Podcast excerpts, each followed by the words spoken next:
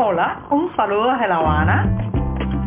Les habla Joanny Sánchez, cubana, periodista, ciudadana, y les traigo este cafecito informativo recién colado y sin azúcar para despertar.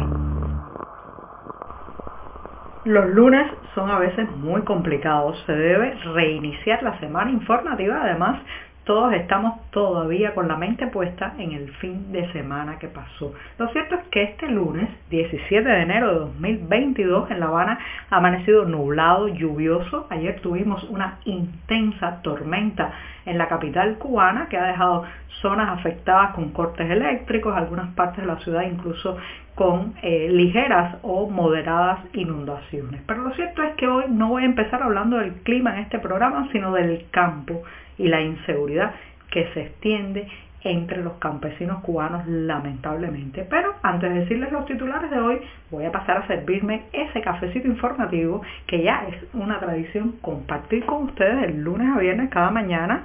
Así que lo pongo en la taza está recién colado, lo dejo aquí a mi lado y ahora les voy a comentar los titulares de este lunes. Les decía que iba a hablar, que iba a empezar hablando del robo de cosechas y de animales y de otros, otros productos y propiedades que se extienden lamentablemente por el campo cubano que está ahora mismo, señoras y señores, sacudido por la misma inseguridad que recorre toda la isla. En, un segundo momento, Venezuela aumentó sus envíos de combustible y alimentos a Cuba. Seguimos, seguimos chupando los recursos de esa nación. También hablaré de que Estados Unidos, sí, Estados Unidos se consolida como la principal fuente de alimentos en Cuba. Miren ustedes, qué contradicción con el discurso oficial. Y por último, volver a recordarles una exposición que vale la pena si usted está por estos días en La Habana hasta el próximo 23 de enero. Se trata de una muestra de la pintora cubana Antonia Eiris bajo el título El desgarramiento de la sinceridad. Dicho esto, presentados los titulares el lunes con café servido ya, puede comenzar. Si eres de los que te gusta estar bien informado, síguenos en 14ymedio.com. También estamos en Facebook, Twitter, Instagram y en tu WhatsApp con este cafecito informativo.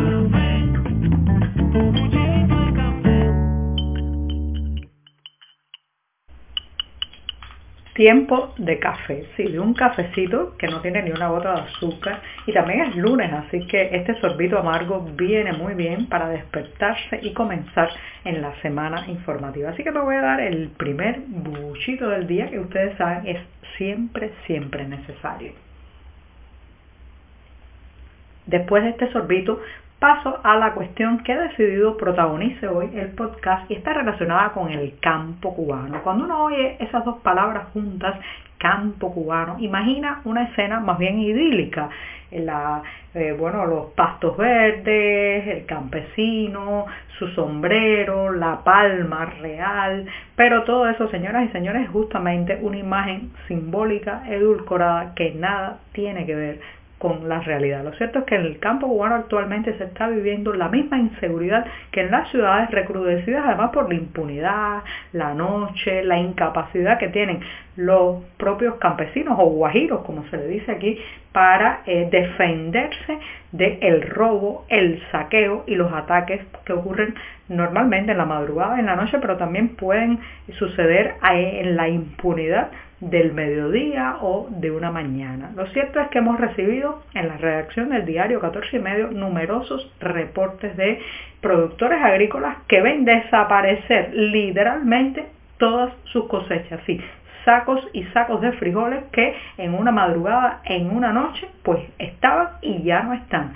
Han sido saqueados y robados por bandas, forajidos, personas individuales que se dedican justamente expoliar, robar y asaltar las fincas y las propiedades de estos productores privados en su mayoría. Entonces, ¿qué se está viviendo en el campo cubano? Un gran nerviosismo Porque usted se puede acostar una noche pensando que tiene asegurado el sustento de su familia después de haber recogido eh, pues una cosecha de frijoles, de malanga, de yuca y al otro día cuando se despierta no tiene nada entre las manos y ni siquiera una posibilidad de a través de un seguro, de a través de una denuncia, pues recuperar, resarcir parte de lo perdido. Eso se está viviendo, se pierden animales, se roban cualquier cosa, el alambre de las cercas, usted protege su propiedad y al otro día cuando se levanta se han robado el alambre de las cercas porque la necesidad,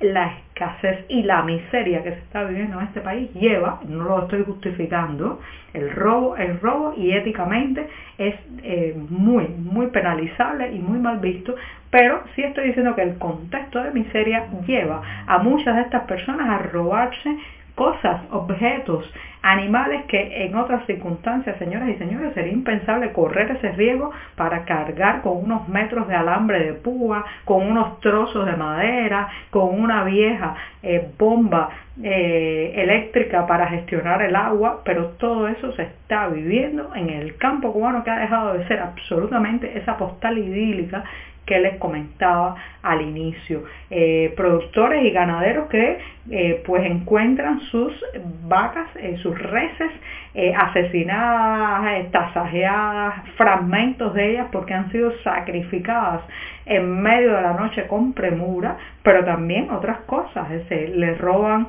herramientas de trabajo, un simple asadón o bataca, un machete, todo. Hay que vivir en el campo cubano en una perenne zozobra, vigilancia.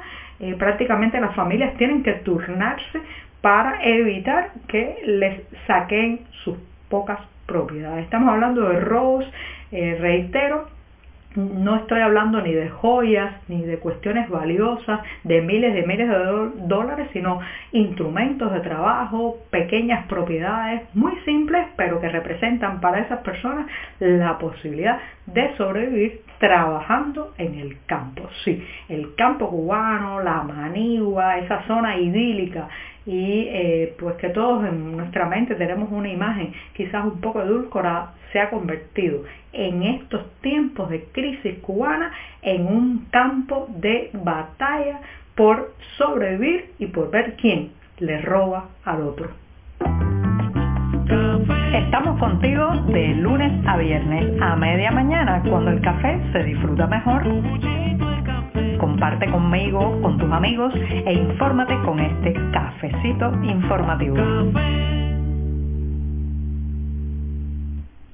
El régimen cubano, señoras y señores, es insaciable y además absolutamente ineficiente para mantenerse a sí mismo con los recursos y la producción nacional. Recuerden también que eh, una vez fuimos parte de la ruina económica que vivió la Unión Soviética y en los últimos 20 años lo hemos sido de esa nación cercana y hermana que es Venezuela. Esa, esa voracidad para eh, pues chupar los recursos de un país que fue en su momento una potencia petrolera sigue, sigue y se mantiene. Caracas ha incrementado incluso el envío de gasolina y alimentos en las últimas semanas, lo hizo del año pasado. Así lo ha difundido una información de la agencia de prensa Reuters que eh, asegura que tres cargamentos que arribaron a los puertos de Nuevitas, Matanzas y La Habana entre finales de noviembre pasado e inicios de este año tenían un total de 197 mil barriles de gasolina, además de otros productos refinados. ¿Hasta cuándo vamos a ser un país mantenido desde afuera, dependiente de esos recursos anclados a, eh, podemos decir, el, el estado financiero, la economía de otra nación? Si yo les preguntara a muchos de ustedes cuál creen que es el país que envía más alimentos, más insumos agrícolas a Cuba, muy probablemente muchos de ustedes no incluirían en ese listado a Estados Unidos, porque claro, Estados Unidos es visto por la propaganda oficial cubana como el gran enemigo, como el país que obstaculiza o evita que lleguen recursos a esta isla y sin embargo se sigue consolidando Estados Unidos en su posición de primer suministrador de productos agrícolas y alimentos a Cuba. Sí, durante noviembre del año pasado se registró un crecimiento de más del 144% de ventas desde Estados Unidos a esta isla.